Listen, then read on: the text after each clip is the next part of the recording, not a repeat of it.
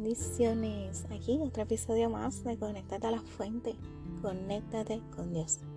Como saben, estaba en nuestro season de Mujeres con Propósito, Emprendedoras de la Fe.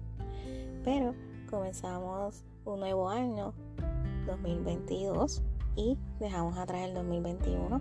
Así que el Señor puso en mi corazón compartir una palabra con ustedes. Y como siempre, nos hacemos una pregunta. ¿Dejarás que la puerta se cierre? Conoce la historia de Noé. En Génesis 7 dice que este hombre obedeció la voz de Dios, que le ordenó construir un arca, porque venía un gran diluvio debido a tanta maldad en la humanidad. Él obedeció y además advirtió a las personas sobre este acontecimiento, pero se burlaron de él y ni siquiera le hicieron caso a su advertencia. Entonces Jehová cerró la puerta.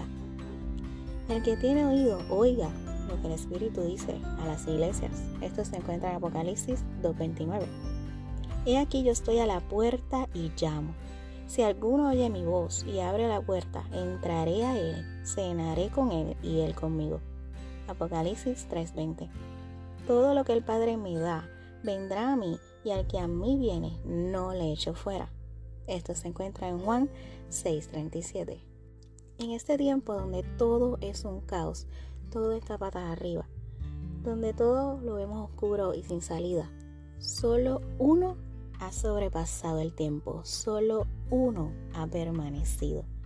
Quieran o no, lo nieguen o lo ignoren, aunque no crean.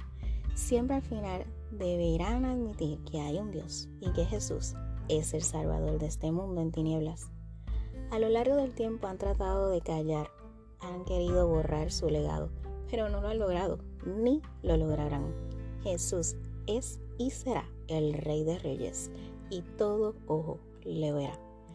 En Apocalipsis 1.7 dice, He aquí que viene con las nubes, y todo ojo lo verá, y los que le traspasaron y todos los linajes de la tierra harán lamentación por él. Sí, amén.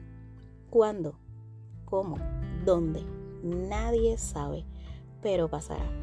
Muchos dicen, eso no pasará es cuento de hadas. Si no lo crees, allá tú.